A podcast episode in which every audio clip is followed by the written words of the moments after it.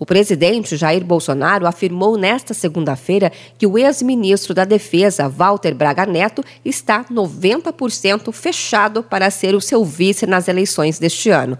Bolsonaro disse que seu vice será um general do Exército para dar credibilidade à sua chapa e afirmou que o trabalho do vice é substituir o presidente na hora de sua ausência e servir de conselheiro para ele. Braga Neto comandou dois ministérios no governo Bolsonaro: a Casa Civil e a Defesa. No mês passado, ele deixou o cargo de ministro da Defesa para assumir o cargo de assessor especial de Bolsonaro. Vamos ouvir agora o que disse o presidente Jair Bolsonaro. Tem tudo é, para dar certo. Nós não queremos um vice para ajudar a ganhar a eleição.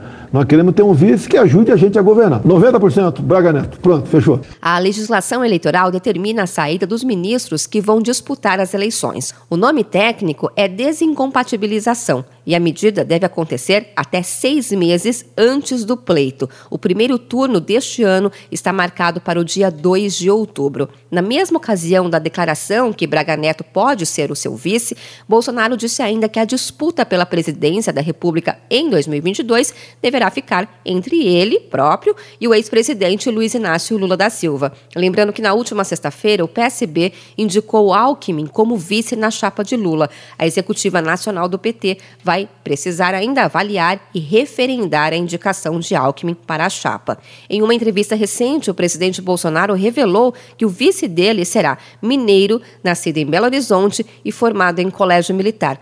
Todas essas características batem com Braga Neto. O nome do ministro já vinha aparecendo no meio político como favorito para compor a chapa com o presidente à reeleição.